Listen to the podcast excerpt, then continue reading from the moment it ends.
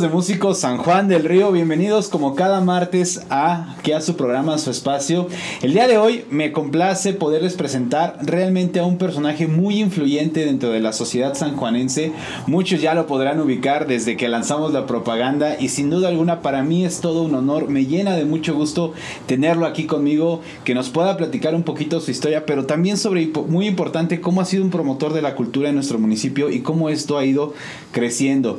Para mí es todo un honor presentarles al profesor Angeluche, profe. Muchas gracias por estar aquí. El honor es para mí. Muchísimas gracias por muchas gracias, profe. En verdad que ya era justo y necesario tenerlo por aquí. La verdad, debo de agradecer mucho a Lolita Martínez, quien fue la que me proporcionó el contacto de usted para poderlo ahora sí que citar y poder platicar y que nos pueda contar su historia, profe. Claro que sí, con muchísimo gusto. Pues ya lo saben, amigos, quédense aquí porque este programa promete estar de maravilla. Ahora sí, profe, si nos puede platicar un poquito acerca de dónde es originario primeramente. Bueno, yo nací en la Ciudad de México. Eh, con el sismo del 85 tuvimos que cambiar de residencia. Entonces mi papá trabajaba en cervecería Cuauhtémoc. Este, y em, el espacio era, o el cambio era para Toluca o para plásticos técnicos mexicanos. Creo que hoy es em, FEMSA, aquí en, aquí en San Juan. Este, y pues decide venirse acá. Llegamos a un hermoso San Juan, pintoresco, completamente pintoresco. Llegamos a vivir eh, aquí a la, al fraccionamiento eh, Las Fuentes. Este eh, pues era muy pequeño, San Juan, un centro histórico. Yo llegué cuando tenía cinco años de edad, este, directamente a segundo año de primaria. ¿En dónde estudió? En la Francisco Villa. En la escuela que está aquí en la calle de Zaragoza, ahí fue mi escuela primaria, este, General de División Francisco Villa. Y ahí cursé, igual era una escuela muy pequeñita, eh, organización completa, pero este, pero pequeña. Mm, creo que fue tal vez un cuartel, algo así, porque pues eran de esas aulas que tienen el, escritorio como de metro y medio, ¿no? Donde la maestra te veía, absolutamente. Exactamente. Oye, qué maravilloso, profesor. A ver, algo que me intriga bastante, porque sin duda alguna, promotor, amante del canto, profe. Y me gustaría que pudiéramos empezar por esa parte. Eh, ¿Cómo llega la música a su vida? ¿En qué momento empieza como esta cosquillita de decir, ok, me gusta, me atrae esto? ¿En qué momento ocurre? Bueno, eh, yo creo que eso es parte de la herencia musical de mi papá. Mi papá desde pequeño estuvo en el convento, obviamente tuvo una formación musical. Después este, fue parte de un coro muy importante en la Ciudad de México. Este, también la herencia musical, porque mi papá tiene, o sea, hay una, es como una biblioteca musical, sí, porque desde música este, yucateca, por ejemplo, se me viene a la mente ahorita, desde música clásica, o sea, fue como que toda una vertiente de él, de él viene esa parte y yo tenía tal vez como pues los pagos recuerdos que tengo de mi infancia fue el que me hayan comprado una guitarrita de esas que de esas de juguete. De juguetito, sí. de juguetito. Este me llegaron a comprar un violincito también. Eh, era como que la, el querer tocar un instrumento.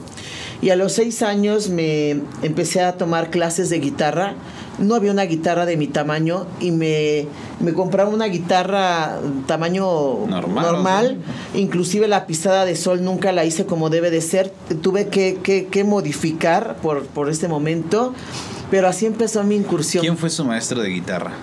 Tuve varios maestros. Este, el primer maestro de guitarra eh, se llamó, era un joven, un joven que estudiaba en la, en el tecnológico regional, Yuri. Él fue mi maestro, después tuve al maestro Luis Báez aquí en la Casa de la oh. Cultura, este, de guitarra, y, pues mm, como también mi incursión por, el, por la, danza folclórica, entonces eh, pues empezaba a tocar música este, aprendí a tocar el arpa para tocar sones jarochos, este, el violín, la jarana quinta, la quinta, quinta, la quinta guapanguera, algunos sones de tisla, de tarima. Lo único que nunca aprendí, me hubiera encantado tocar como tal, pues fue el acordeón para poder acompañar. O sea, no se me, no me, no me, no me ubiqué, ¿no? Como para hacerlo. Pero ¿en dónde aprendió todos esos instrumentos? ¿Los fue aprendiendo con los mismos músicos que acompañaban a, las, a los grupos de danza? Cuando yo tenía como cerca de 10 años, tal vez, eh, mi papá organizaba los eventos en plásticos técnicos y trajo, por primera vez yo vi un trío de mujeres tocando guapango, las flores de las huastecas. Patti y Chávez. Para mí me impactó mucho, yo tenía como 9, 10 años y yo le decía a mi papá, pues que yo quería aprender, este, pero ¿dónde, no? ¿Dónde? Aquí no había quien enseñara la guitarra, la jarana. Y entonces conocí a, mi, a don Fortunato Ramírez Camacho, un excelente violinista eh, de, Jalpan, alumno de Pedro, Pedro Rosas, autor del Querreque. Y pues le dijo a mi papá, me encantaba porque era muy dicharachero, le dijo a mi papá, tráigala, tráigala en ese tiempo. Y si veo que sí, ahora sí ni, ni, para perder el tiempo yo ni hacerlo perder. Y me llevaba mi papá todos los fines de semana hasta Jalpan. Ah, Nos íbamos como a las 5 de la mañana, llegábamos allá como a las 10 y media, 11, y ahí en su, en su huertita empezaba a, enseñarme. Aprendí a, a, tocar el violín primero por oído, este, porque pues él no sabía tocar nota.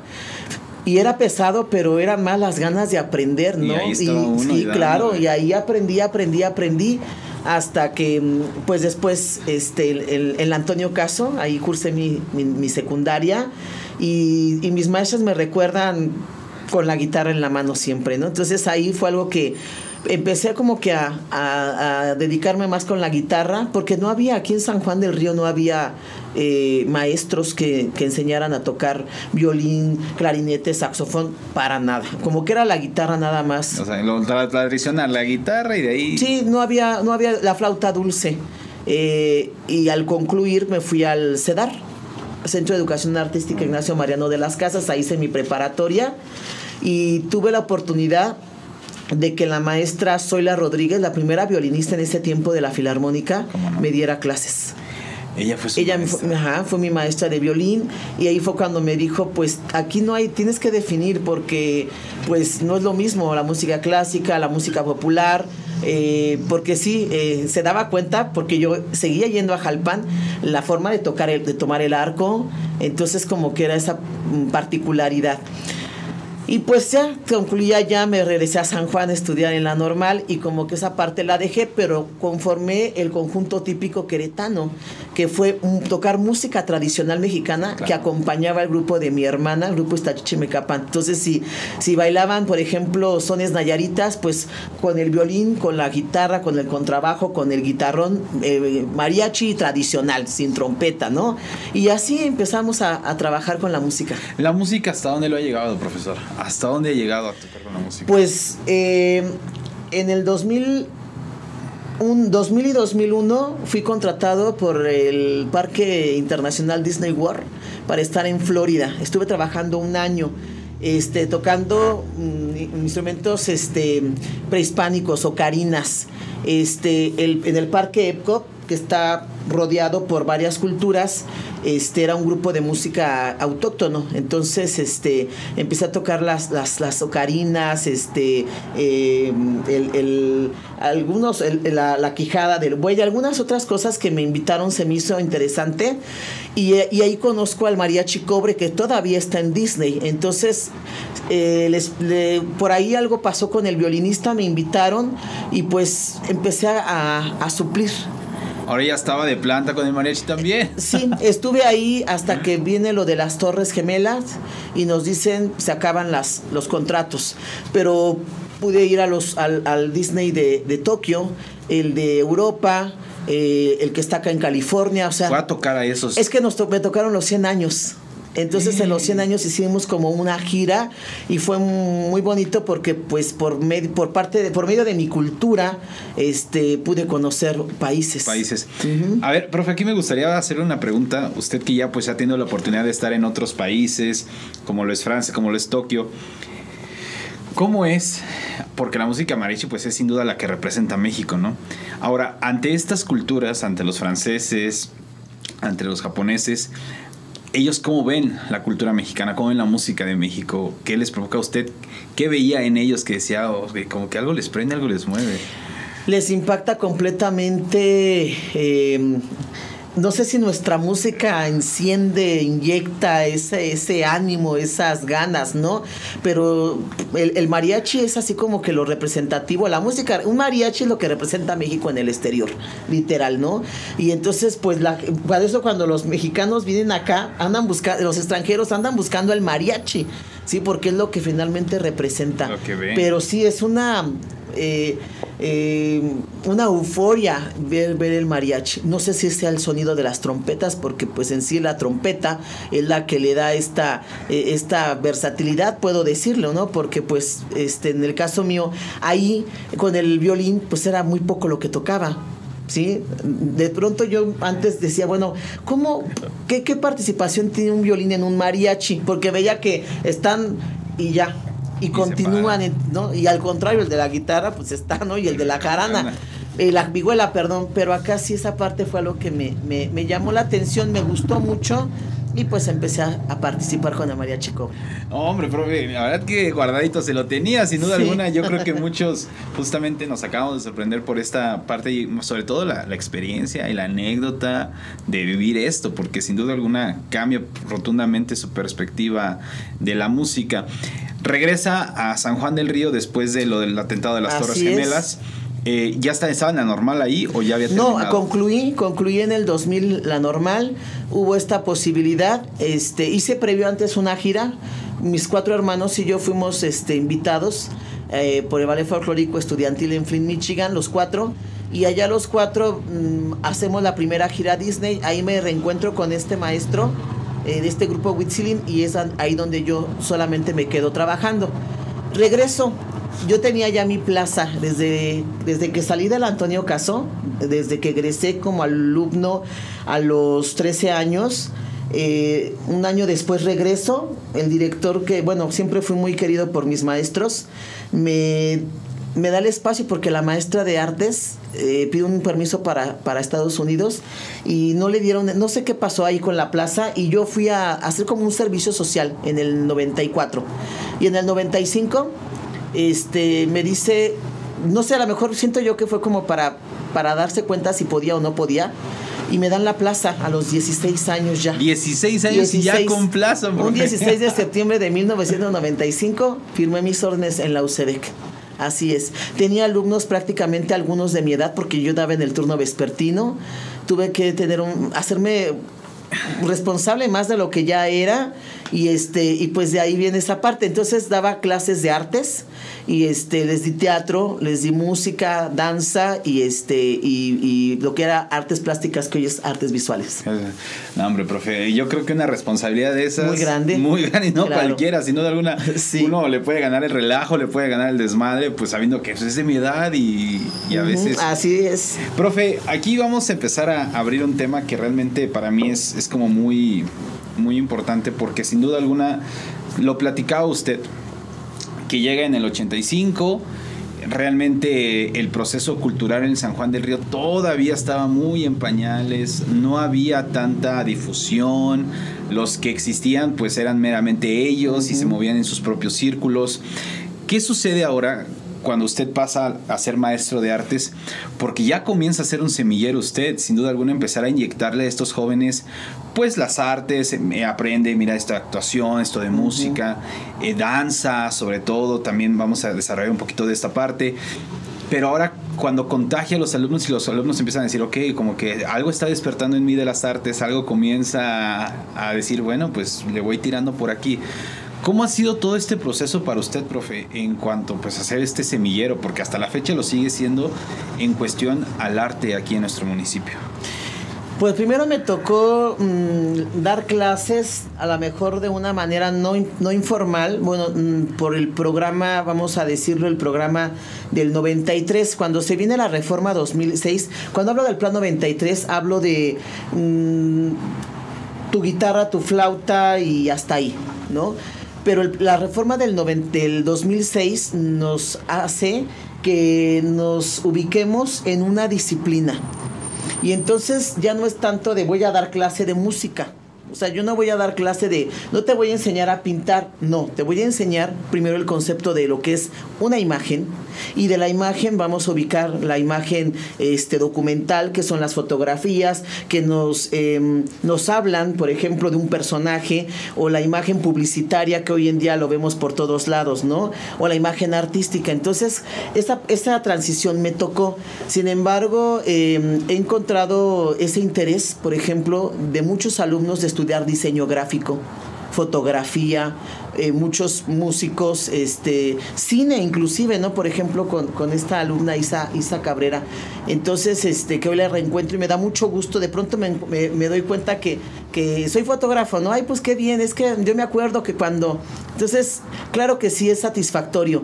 Me, me tocó, pues, este, llevar, precisamente me llevé a cuatro alumnos, voy a recordar los nombres, uno de ellos es médico, Ubaldo Martínez Holguín, este, Daniela... Em, me, me, acordaré el nombre, Damaris Yáñez y Mario, y este, de apellido Velázquez, otro chico. Cinco chicos me llevé a Estados Unidos estando en el Antonio Caso, de aquí. Alumnos de Antonio Así es, estando en segundo año de secundaria, en una gira a Estados Unidos con el grupo Capan de mi hermana, los integré y me los llevé. a Estados Unidos y Canadá. Nos fuimos hasta Niágara. Ah, Así es. Pero ellos dentro del... bailando. Bailando. Así es, exactamente. Sí, sí, fue una oportunidad muy, muy grande. Este, que, que acabo de ver el, el, día 15 de mayo a uno de ellos y siempre lo recuerdan cuando nos fuimos, ¿no? Entonces fue una oportunidad muy bonita porque, este, y, y, y siguieron bailando. Los, los cinco siguieron bailando. Yo creo que eso es lo que marca, ¿no? Claro. Lo que deja huella, sin duda alguna, este entregar, entregar poco a poco el conocimiento y que los alumnos se vayan enamorando y vayan queriendo aprender más. Pero ya cuando se, justamente, ya se meten de lleno a un arte, sí. yo creo que te vuela la cabeza y es así completamente diferente todo. Claro, porque te das cuenta que tú, ahora sí que pusiste la semillita y la semillita germinó, ¿no? Y luego, pues, tengo, tengo un alumno que quiero mucho y me recuerda muchísimo este, él, campeón de campeones de muchos concursos de guapango, la primera ocasión que fue a San Joaquín fue conmigo y este hizo hizo su presentación de campeón hace un año hace dos años y pues me dio tanta emotividad porque en San Joaquín en el concurso pues eh, subí al, escenario no y el y el recordar que pues por mí eh, se involucró en todo esto dices bueno pues tú pusiste la semillita germinó y ahí está y él ahora tiene alumnos y alumnos entonces como que va corriendo no esta esta herencia. es, es lo importante realmente uno como, como semillero a veces germina la semillita y esa semillita ya va, a germinar en otros lados y va, va haciendo todo esto, pero sin duda alguna recordar a quiénes fueron los que nos enseñaron, quiénes fueron los que nos enamoraron del arte, no hablemos de, la música, no hablemos de cualquiera de las artes. Exactamente. Es, algo maravilloso, profesor. A ver, aquí vamos a entrar en otro, en otro detallito, profe, porque eso no lo brincamos y a mí me gustaría aquí rescatarlo. Profesor Angelucci, ¿qué música escucha? ¿Qué está dentro de su, ahora sí que colección de música personal? ¿Qué música lo mueve a usted? ¿Qué le representa todo esto? Soy muy versátil. Me encanta la música eh, tradicional mexicana, obviamente todo lo que refiere a, sones, este, mm, eh, guapangos, eh, porque pues finalmente es algo que, que yo interpreto. Me gusta mucho em, las baladas, mucho este, de pronto escucho música que alguien dice, ¿cómo no? O sea, ¿cómo le escuchas? Pero este, me gusta las baladas, yo creo que me gusta mucho la música de Salterio, también me encanta los valses de 1900, me, me, me, encantan. Y, este, y la música la uso mucho para, precisamente para relajarme, para trabajar. Estoy trabajando y necesito tener música. Sí, es algo que necesito, sí. sí. Y bueno, toda la música de hoy en día la, la, la respeto. Alguna no la escucho porque no es de mi interés, pero este, pero bueno, esas la, las baladas yo creo que son las que más me encantan. Cantar a todo pulmón y sí. resaltarlo. Sí, sí, exactamente. Qué interesante, profesor. Eh, pues ya estamos llegando ahorita al momento de empezar a meternos ya, que escucharlo cantar, profe, como debe de ser. Platicando con usted me comentaba de las piezas que quería presentar y lo, entonces vamos a hablar de una compositora. Sí. ¿Quién es? Esta compositora Lolita de la Colina, una compositora eh, de tan pequeña, ¿sí? De Tamaulipas. Eh, toda, desde que tenía yo 16 años, pues escuché a Lupita D'Alessio. A veces las personas eh, nos dejan ese referente. Entonces en ese tiempo conocí a una maestra, este, eh, y ella escuchaba mucho a Lupita D'Alessio, muchísimo.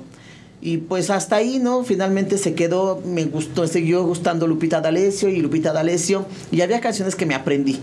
Eh, pero de pronto pues empecé como que normalmente cuando cantamos decimos y ahora esta canción de Lupita D'Alessio, pero nunca citamos el autor. ¿Verdad? Y de pronto Lolita de la Colina, ¿y quién es Lolita de la Colina? Y pues entonces empecé a investigar y de verdad me sorprendió. Me sorprendió y empecé a investigarla y tantas canciones y bueno, me sorprendía que em, Sin Caballero no hay dama, por ejemplo, pues la cantaba la cante Manuel, ¿no? Y entonces como que empezar a, indagar un poquito en esa parte y eh, me di la tarea, pues inclusive eh, casualmente la encuentro en Face, somos amigos Face y este y es algo que me ha gustado muchísimo, ella comparte mucho la música, mucho su música, eh, los intérpretes inclusive que, que, que, que han llevado a la canción, porque a veces la canción es más conocida por el artista que por el mismo compositor, ¿no? Este, pero a mí me encanta y me gusta mucho el trabajo que, que, ha realizado Lolita de la Colina. Y usted le ha escrito, he dicho, oye, sí, sí, por supuesto, me, desde que y me respondió y entonces pues fue la parte de, Lolita, pues este, me, me, gusta tu música y me encantan tus canciones y este y comparte mucho, entonces me, me eso es lo más importante, ¿no? Digo, vive en Estados Unidos, este, pero me encantaría algún día me pudiese escuchar eh, eh, interpretar ahora una de sus canciones. vamos a hacer que este, estos videos lleguen justamente hasta con Lolita, de la Colina. para que justamente pueda, pueda escuchar hasta dónde su música trasciende, ¿no? Exactamente. Porque como usted lo comenta, profe, eh, a veces los, los compositores, los autores de canción pues dan la canción a alguien y, ya cuando la acuerdan, pues la canción ya le dio la vuelta al mundo y ya se escucha en todos lados. Yo creo que eso es lo más bonito del arte, ¿no? Que es un idioma universal.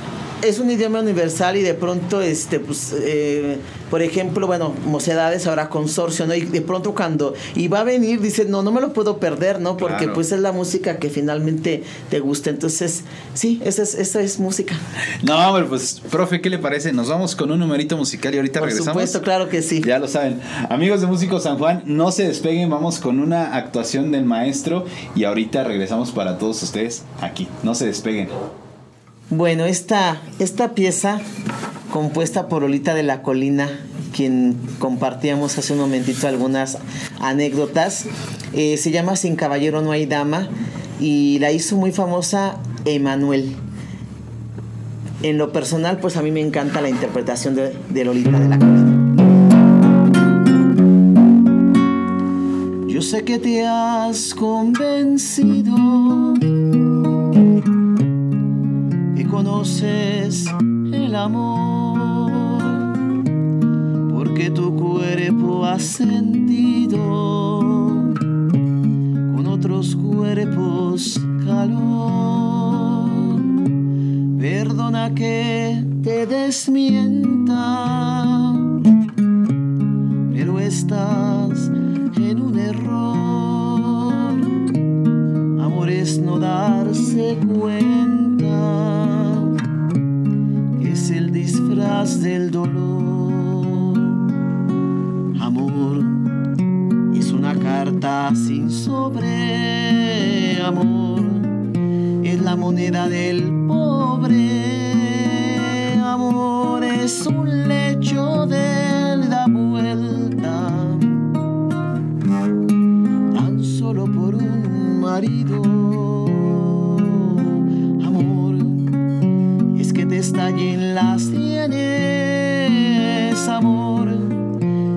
más de lo que tienes. Lo que se vive en la cama, sin caballero, no no hay dama.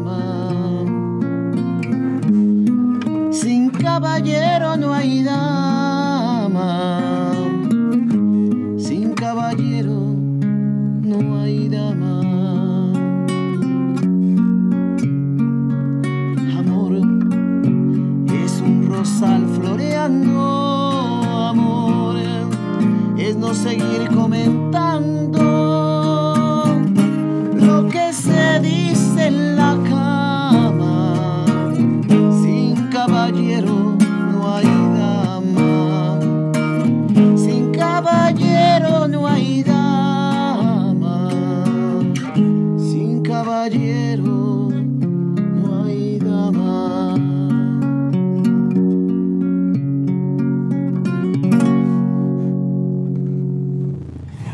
Amigos de Músicos San Juan del Río, regresamos con el maestro y profesor. ¡Qué talento tiene usted para la cantada y para justamente la ejecución de la guitarra!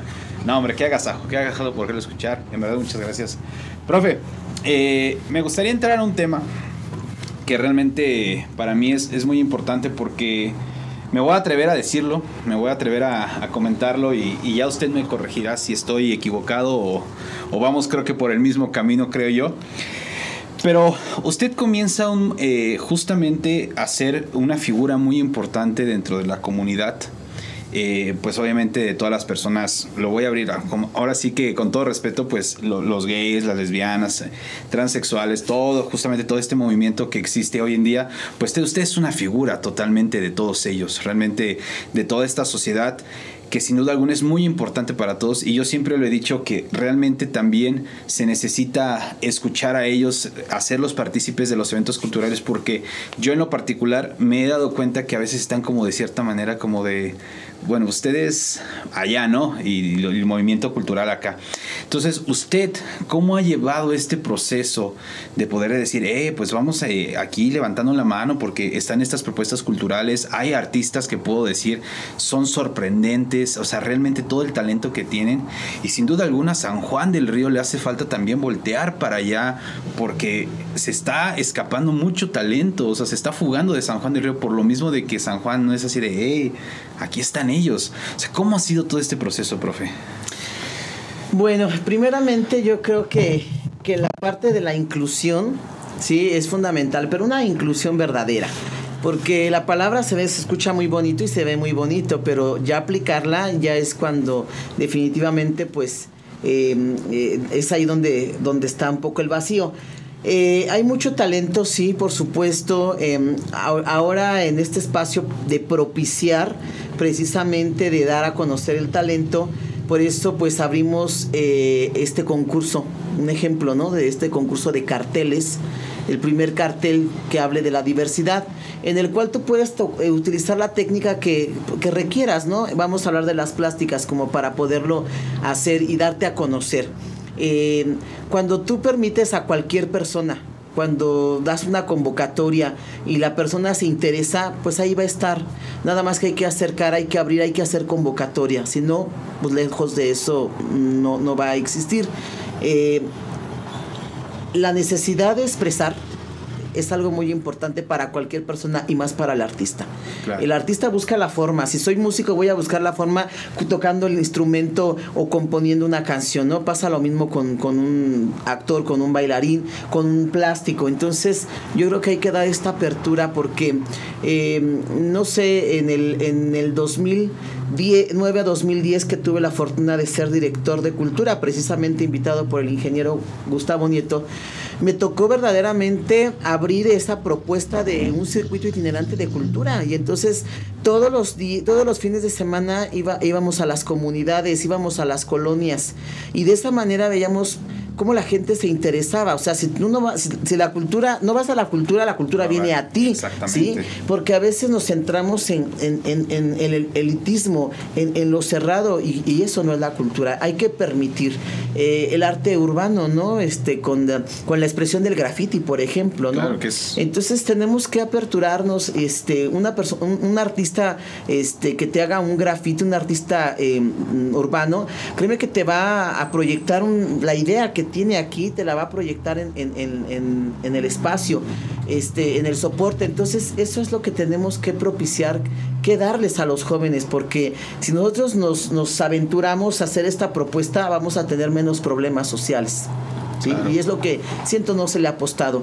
Pero yo en lo personal, pues bueno, trato de, de compartir con la comunidad, este de ser un referente, eso es algo muy importante, ser un referente eh, y como siempre lo he mencionado, este, cuando tú haces las cosas bien, créeme que nadie te puede decir nada, por el contrario, ¿sí? Entonces no hay más que ser el referente y propiciar. A mí me da mucho gusto que mm, de pronto darme cuenta que muchos de los alumnos están interesados en el arte, muchísimos de los egresados, este, fueron mis alumnos, a veces no me acuerdo ya de algunos de ellos, pero de pronto empiezo como que a, a observar, ¿no? Y digo, fue mi alumno, este, eh, y, de pronto ya alumnos que son parte de la comunidad, ¿eh? Eso es algo muy más importante, sí.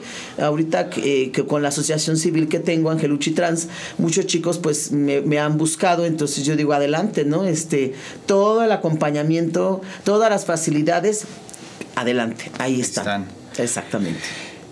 La, la, falta de espacios, eh, como usted bien lo comentaba, eh, en una sociedad sanjuanense que de un tiempo para acá ya ha ido abriendo justamente este pensamiento, esta mente ante la inclusión, ante poder justamente ya ser más libres en decir, bueno, ya no está este tabú, vamos a decirle que son señalados a veces de, eh, pues cuidado y todo ese tipo de cosas ahora con, los nuevos espacios, ¿cómo ha sido esto? O sea, realmente sí se encuentran nuevos espacios, hay, hay oportunidades eh, para la comunidad de empezar a expresar su arte, a pesar de, todo el trabajo que usted está haciendo justamente por medio de su asociación, de empezar justamente a buscar estos espacios, fuera de también los existen o siente que todavía existen como estas carencias de, de algunos lugares todavía para la apertura?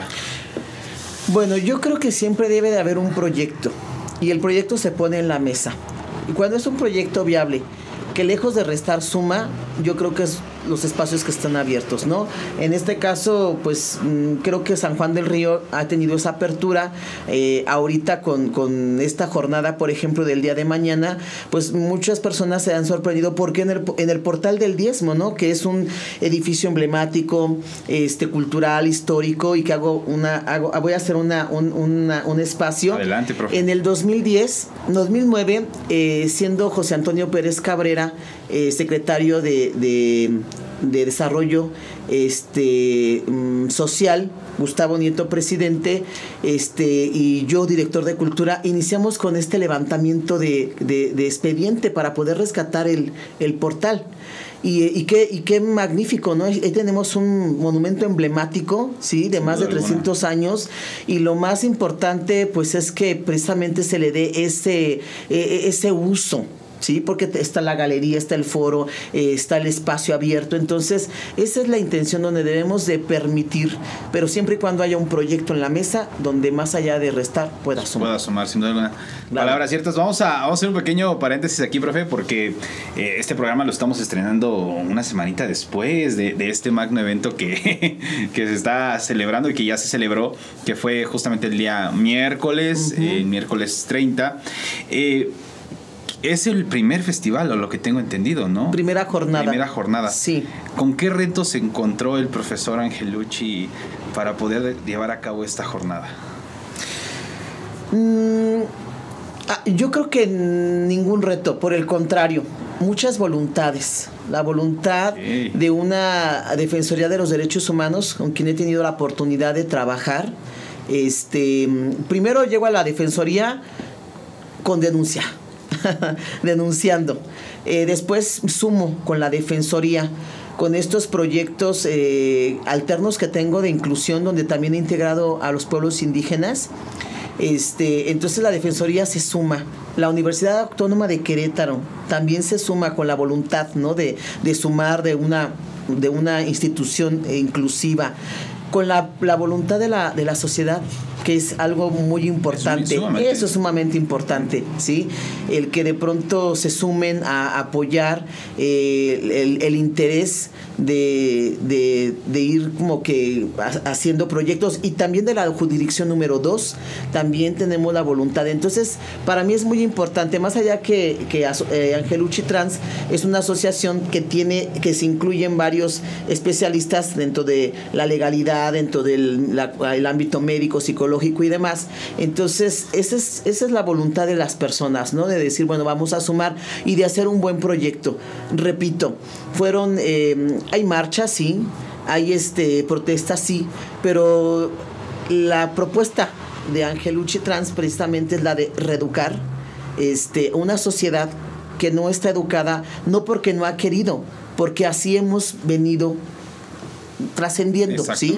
Pero de pronto hay que eh, reeducar y entonces pues hay que informar y la intención es que vivamos en una cultura de respeto y de inclusión para poder vivir en armonía. Pero como usted lo dice, de una verdadera inclusión realmente, donde desaparezcan todas estas cuestiones que, como usted lo bien lo comenta, generación tras generación se fueron pasando, ¿no? Y realmente más allá fue como de algo que se debe de ver bien y que no se ve bien, y así fue pasando y fue pasando hasta puedo decir que ahora realmente la época de los 2000 en adelante ya fue un, un boom, ¿no? De empezar poco a poco a justamente que esta inclusión llegase más, más importante.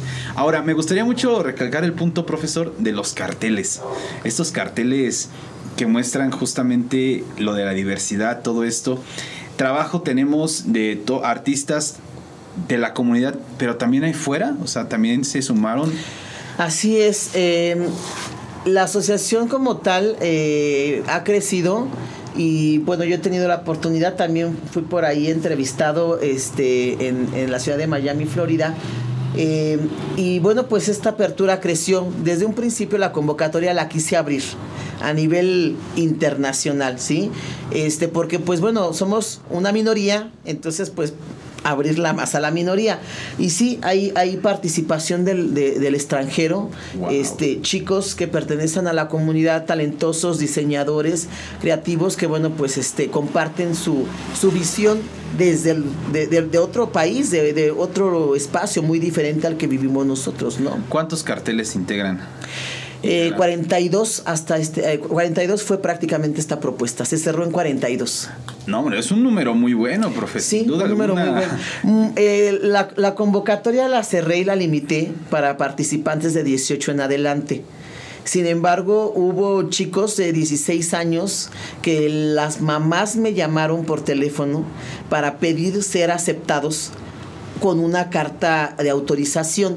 Lo limité porque para muchas personas, bueno, no queremos tampoco meternos en problemas, ¿verdad? Claro. Eh, no queremos que al rato digan que estamos fomentando, pero me pareció la, participación de los papás fundamental, ¿no? Eso, es muy importante. Yo estoy de acuerdo. Ahora, como los papás realmente ya también cambian, o sea, como ustedes se reeducan. Exacto. Y al saber que, bueno, o sea, mi hijo, pues obviamente tiene justamente su sexualidad abierta ante muchas, ante muchos, ¿cómo se llama? Eh, mucha información de poder decir, bueno, voy a experimentar, estoy conociendo mi sexualidad, estoy abriéndome y justamente estoy ahí, ¿no? ¿Cómo es importante que los papás, porque sin duda alguna, al inicio muchos papás, eh, años atrás era un golpe así de, ¿cómo es posible? Es algo muy difícil.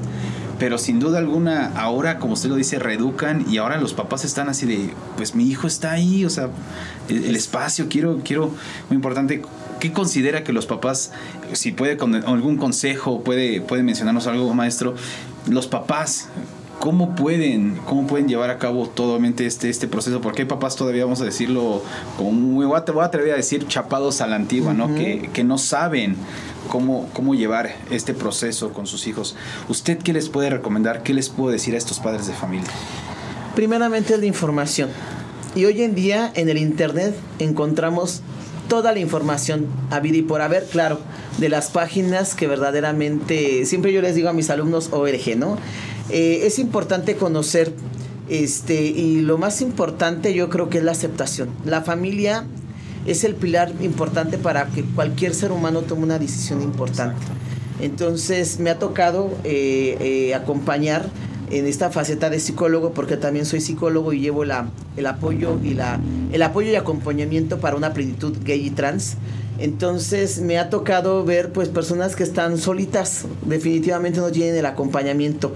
Pero yo creo que hoy en día eh, debemos de aperturar más a pues al, al, al no tolerar porque a veces este, decimos tolera, no, la tolerancia nada más es para los minutos que llega uno tarde, ¿no? Pero para este tipo de situaciones no es tolerancia, es respeto, punto, simplemente. Entonces creo que como papás tenemos que involucrarnos más, este, conocer más a nuestros hijos, eh, acompañarlos y, y darnos cuenta pues que somos seres humanos y que tenemos eh, la decisión, debemos de tomar esa decisión, una decisión muy importante, primeramente de que, mm, de que la voluntad es, es, de uno y que venimos a este mundo a ser felices. Eso es, eso es lo primordial, ¿no? A este mundo venimos. Entonces, yo recuerdo las palabras de Emma Godoy, una escritora que decía en un libro que mis palabras te acompañen, eh, haz de eh, tu vida, eh, haz de tu vida una obra de arte, ¿no? Entonces, este, tenemos que buscar la forma de ser felices. Claro, sin pisar a segundos, terceros y demás, ¿no? ¿no? Pero el consejo para los papás es siempre estar muy cercanos y muy de la mano y apoyar a sus hijos. No, hombre. Pues ya lo saben, yo creo que mejor consejo de una persona como lo es usted, profesor, sin duda alguna es algo muy grande. Muchas gracias por estarnos compartiendo toda esta información. Pero a ver, vamos a, a regresar un poquito a esta parte del, del, ¿cómo se llama? De los espacios culturales, de los artistas. En San Juan del Río, ¿Qué tenemos? ¿Qué tenemos de artistas? Que usted nos pueda decir, tenemos esta propuesta, tenemos a este otro, tenemos a esta otra persona. ¿Qué encontramos en nuestro municipio? Bueno, pues en la parte dancística, eh, grupos de danza folclórica, pues hay muchos grupos y a mí me da muchísimo gusto porque seguimos preservando el folclore. Tenemos al grupo eh, Mese Walter Mitotiani, este... Eh, tenemos el, el, grupo, los nombres a veces se me van, ¿eh? pero bueno, el grupo de la maestra Aleida, el grupo del maestro Ernesto Martínez Holguín, algunos eh, alumnos que son, algunos grupos, algunos bailadores y bailadoras que son independientes, este mmm, Iztachichimecapán, pero cuando es el, los concursos, ahí sí nos encontramos todos y nos saludamos todos, ¿no?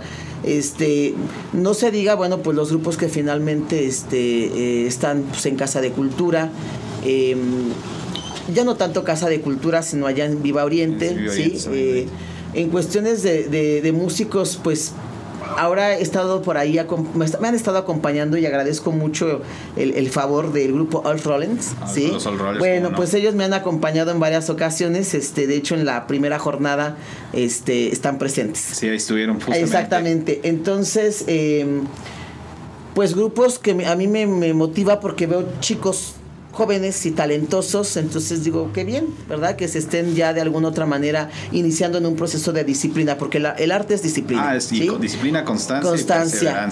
Pero platicaba por ahí precisamente que pues a mí me tocaron aquellos grupos, precisamente grupos que tocaban música de Los Ángeles Negros, Terrícolas, este pues ahí está José Luis Vera Uribe no que era no. lo recuerdo porque pues este eh, por ahí este eh, otro maestro que tenía el grupo de Superboy este Gustavo Gustavo ajá este eh, Eli del Ángel que pues es una artista profesional que también ha, ha, ha llevado y ha trabajado a la música. Este en la cuestión de la plástica pues bueno creo que también tenemos este muchos muchos artistas de todo de todo desde los hiperrealistas este a los realistas a, a, los abstractistas bueno en fin y este fotógrafos también no entonces buenos, y de pronto sí empiezo a ver que hay hay mucho escritores también y, y, pues bueno, creo que esa es otra, otra, otra faceta muy importante. San Juan tiene mucho talento, es muchísimo. Sin duda alguna. Claro. Profe, aquí vamos a hacer una, una pausa porque vamos a, a, un numerito otra vez musical de su persona. Y regresando, me gustaría que nos pudiera platicar acerca de su documental que le hicieron usted. Claro que sí. Y ahorita regresamos. Va. Ya lo saben amigos, no se despeguen, regresamos a Músicos San Juan del Río, vamos con una actuación del maestro y ahorita regresamos, no se despeguen. Bueno, esta es otra pieza de Lolita de la Colina, eh, se llama ¿Por qué has dicho que me amas?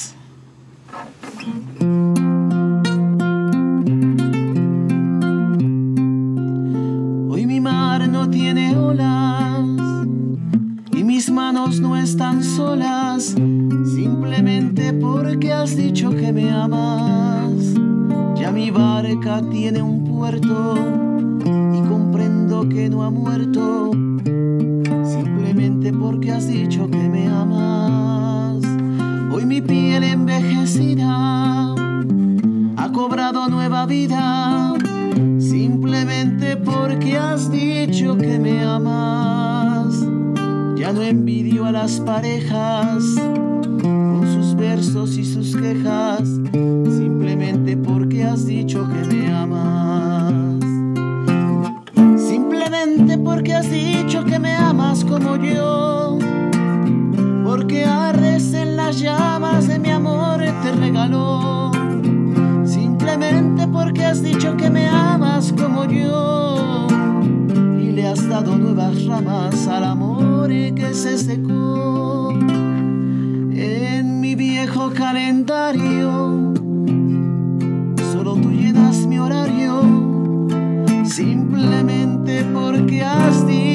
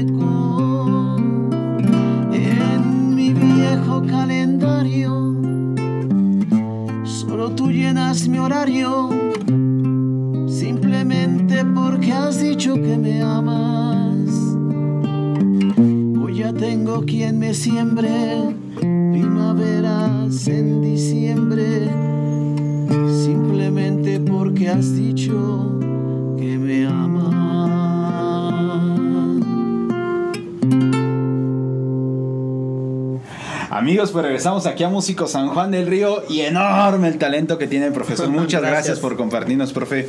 Bueno, lo decíamos ahorita antes de irnos al corte musical. Hay una propuesta que se la presentaron a usted, le hicieron la invitación, una exalumna meramente de usted, y es un documental de su persona, profesor. Sí. ¿Qué representa esto? ¿Cómo fue que lo contactan? ¿Cómo es este acercamiento de, pues yo quiero, profe, eh, hacerle su, su documental biográfico, todo lo que está llevando a cabo este proceso? ¿Cómo es esta experiencia para usted? Bueno, pues eh, de pronto un día me llega un messenger bastante largo y dije, ¿de qué, de qué se trata? Este, y empiezo a leer. Conforme empiezo a leer, la verdad es de que se me hizo un nudo en la garganta, porque pues es una exalumna que mm, pues se siente feliz de, verme ahora, eh, de conocer la historia que estoy llevando ahora y felicitarme y decir que pues quiere plasmar eh, mi vida en un documental. Entonces, este, eh, pues le agradecí sus palabras que en ese momento fueron para mí muy significativas. Este, después acordamos de, tener una conversación, nos reunimos y me platicó el proyecto como tal.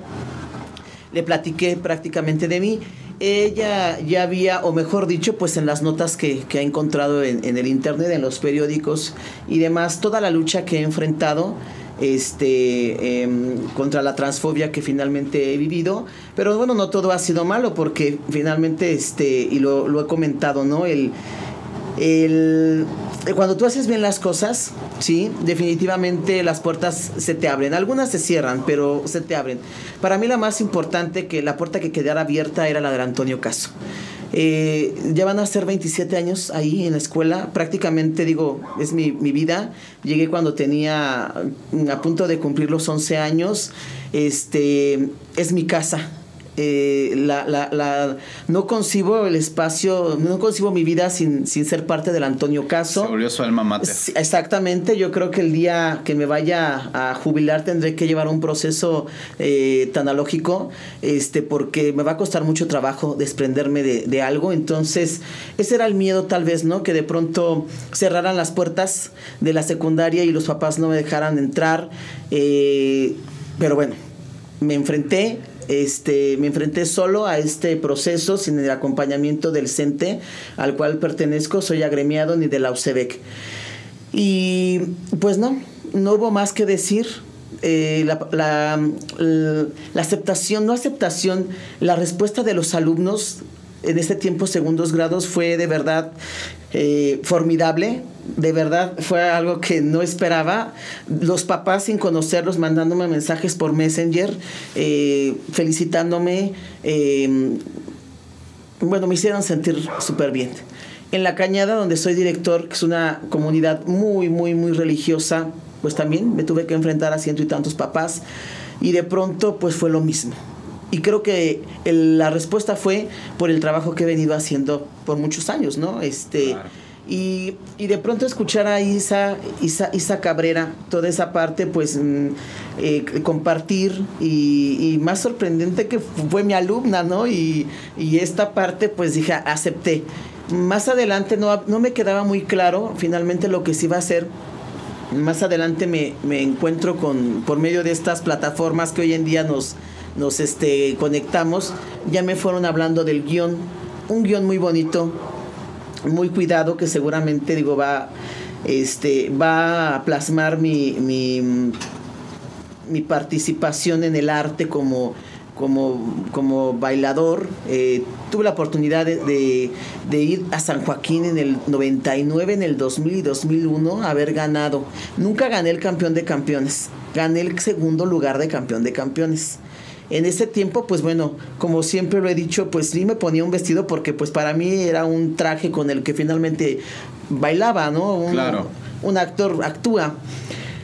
Pero después de todo esto, eh, mi hermana y yo regresamos hace dos años a San Joaquín. Y ahora en mi otra faceta.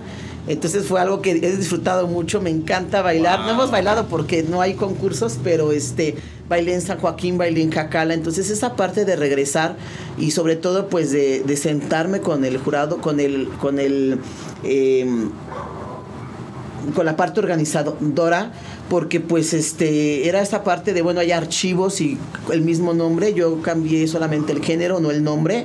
Entonces pues de pronto esta situación qué es lo que pasa y, y participé en San Joaquín. Entonces esa parte eh, Isa la, la, la, quiso plasmar quiso plasmar pues también mi, mi trabajo como activista. Soy defensor de los derechos humanos de niños y niñas indígenas. Este también plasmarla eh, plasmar pues la parte que tengo como escritor este, plasmar finalmente eh, el sentir de, de, de, mi mamá, sí, que, que finalmente, bueno, el vínculo con la madre de cualquier hijo, ya sea hombre o mujer, es importante. Entonces este vínculo con, con, ella y este y todo lo que represento yo, ¿no? Este mi trabajo con la Defensoría de los Derechos Humanos, este todo está plasmado y a mí fue algo que pues me, me gustó. Cada que, que, que, me llega a hablar y me llega a compartir algo, pues la verdad es de que mmm, sí trastoca esas fibras tan tan tan internas que están claro. porque pues bueno, este mmm, hoy yo puedo decirles a a los jóvenes, porque los veo jóvenes, yo tengo 42 años, los veo jóvenes que están iniciando con su transición o en este proceso, que han decidido gritar, decir al mundo, vivir su sexualidad o decir yo soy homosexual, lesbiana, lo que sea, pues es muy fácil para ellos. A mí me tocó una, un, un momento, una etapa donde pues aquí en San Juan del Río definitivamente pues no, no, sí, definitivamente no. Entonces, pues ahora ese es mi trabajo, sí, ahora es el acercar todo, el poder compartir, el poder hacer las cosas más fáciles, porque aquí no se trata de que cada quien tiene que vivir su experiencia y que le cueste y que le no, no pues no. Le to toca acercar. Entonces, este, todo eso se va a plasmar en este documental. Eh, eh, me van a permitir tocar, sí, me van a permitir bailar, entonces, pues Este, no sé, no sé cómo va a terminar, pero me, me imagino y me imagino y me emociona mucho. Un éxito total, profesor. algo, un éxito rotundo. Eh, ya lo estaremos viendo en un par de mesecitos por ahí. Sí. Comentaba y platicábamos ahorita detrás de cámaras. Eh, Santiago, Mezquitlán. Y San Ildefonso. San Ildefonso, San Juan del Río y el Márquez. Y el Márquez, así es. Municipios que pues sin duda alguna tienen que ver justamente con, con su vida, donde ha llevado su desarrollo y que sin duda alguna pues marcan y marcarán algo muy importante. Pero maestro, eh, me gustaría que nos pudiera platicar, como usted lo comenta, pues hay jóvenes, hay personas y me, me, me, atrevo a decir que desde niños hasta adultos que justamente están justamente en esta apertura de su sexualidad, en esta parte de, bueno, me voy a abrir, voy a, voy a externar, voy a alzar la voz, voy a, voy a abrirme. Usted con su asociación, toda la gente que nos está viendo, que tiene justamente la necesidad de informarse, la necesidad pues justamente también de reaprender, de poder platicar, inclusive poder asesorarse, informarse, aconsejar, iniciar un proceso. Todas estas personas que nos están viendo, ¿En dónde lo pueden localizar? ¿Cómo pueden llegar con usted? ¿De qué manera puede existir este, este contacto inmediato con usted? Bueno, finalmente em, el Centro de Atención Psicopedagógica Integral que está aquí en la calle de Morelos número 2, Altos 2, eh, ahí pues bueno, doy el acompañamiento precisamente psicopedagógico, pero también ahí mismo eh, están las oficinas de Angelucci Trans. Em, donde tenemos la apertura, obviamente el apoyo psicológico, el apoyo endocrinológico, el apoyo psicológico, el apoyo ginecológico, el apoyo legal, vaya, tenemos todo el acompañamiento. Todo. Todo, todo para poder informar. Eh, folletería y digo es importante porque mm, a veces pues tenemos esa necesidad y esa curiosidad sí pero también no sabemos dónde ¿sí? no sabemos dónde entonces pues eh, ahí en, Morelos 2, eh, en Altos 2 está el Centro de Atención Psicopedagógica Integral y las oficinas de Angelucci ah, Trans. ¿Algún número? Sí, claro que sí. El número celular es 427-119-3880. En redes sociales, en Facebook. Adelante. Es Angelucci Sánchez y también está la página de Angelucci Trans FTM. Ahí está. Pues ya lo saben amigos, como ustedes bien lo saben, pues toda la información estuvo apareciendo aquí abajito para que puedan ponerse en contacto con el maestro y obviamente poder comenzar todo este proceso de información y lo que conlleve, ¿no? Maestro, eh, pues ya llegamos a donde no quería llegar.